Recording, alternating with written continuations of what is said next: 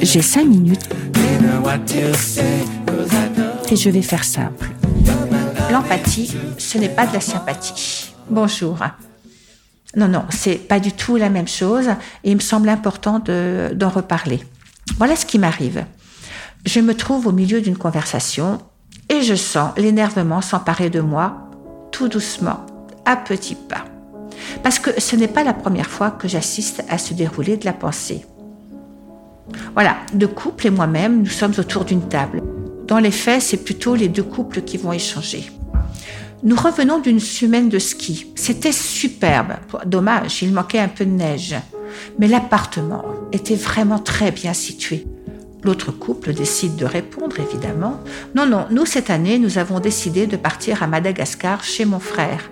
Il a là-bas une maison magnifique. Et puis son catamaran est juste au bout de la propriété. Oh, vous savez, jamais il ne pourra revenir en France. Il est évident qu'il ne retrouvera jamais un tel confort. Vous avez été à Madagascar Vous savez, moi, jamais je n'irai là-bas. De toute façon, jamais je ne pourrai aller dans des pays aussi pauvres. Vous savez, je suis tellement sensible qu'il m'est impossible de supporter la souffrance de ce pays. Et c'est à ce juste moment que je me demande ce que je fais là. Alors se pose une question. Qu'est-ce que je lui dis? Qu'est-ce que je fais? Bon, je prends le chemin de la dérision. Mais vont-ils comprendre? Allez, je me lance. Oui, oui, je pense que vous avez bien raison. Vous ne devez pas aller à Madagascar. C'est tellement dur là-bas, c'est tellement pauvre. Moi, je comprends que la souffrance et plus encore la misère d'un pays, d'un peuple vous fasse souffrir. Votre sensibilité ne pourrait vous faire supporter la misère de l'autre. Mon Dieu, que je vous comprends. Et je regarde l'autre couple, vous savez, celui qui est parti chez le frère. Et vous, comment faites-vous avec la misère? Celle qui n'est pas au bout de la maison, celle qui n'est pas au bout de la propriété. Quel dommage d'être si mal à cause de la misère des autres. Vous avez bien raison de ne pas vous rendre là où les cris sont trop forts. Ne pas participer, ne faites rien. Protégez-vous de la misère. Je pense qu'elle pourrait être contaminante. Une pause, un instant de silence, et j'en profite pour partir. En fait, je ne voyais pas comment faire. Bon, ok, je me suis emballée, mais comprenez-moi, ce monde manque quand même cruellement d'empathie. Alors, c'est vrai que je vous décris là une scène entre amis, mais elle peut tout aussi être présente entre un parent et son enfant. Combien de fois je peux entendre pendant mes consultations, vous savez, quand vous me demandez si j'ai pu parler de mes difficultés, de mes souffrances à mes parents, mais c'est impossible. Mon père, c'est impossible de lui parler. Il ne parle pas. Comment voulez-vous que je lui parle? Et quant à ma mère, eh bien, elle souffre pour moi. Elle a mal pour moi. Comment faire? Je me sens responsable de sa souffrance, alors je ne dis plus rien.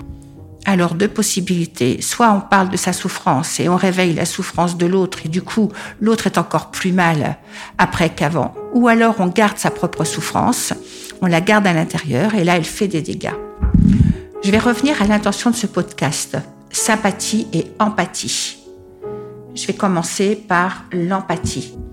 Empathie, en veut dire dedans. Pathie, ça vient de pathos, souffrance, affection, être affecté par, ressentir donc dedans. Ce que l'autre peut ressentir dedans, une capacité à se mettre à la place de l'autre, avec une notion de distance, dans l'empathie, je ne prends pas la souffrance de l'autre. Je ne me laisse pas déborder par ma propre souffrance en résonance à la souffrance de l'autre. Il n'est pas question de se faire embarquer par la souffrance de l'autre.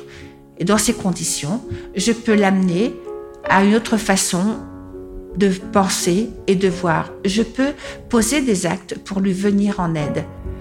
C'est prendre le recul nécessaire afin de lui prendre la main et l'amener vers quelque chose de sécure, afin qu'il puisse évoluer dans sa situation.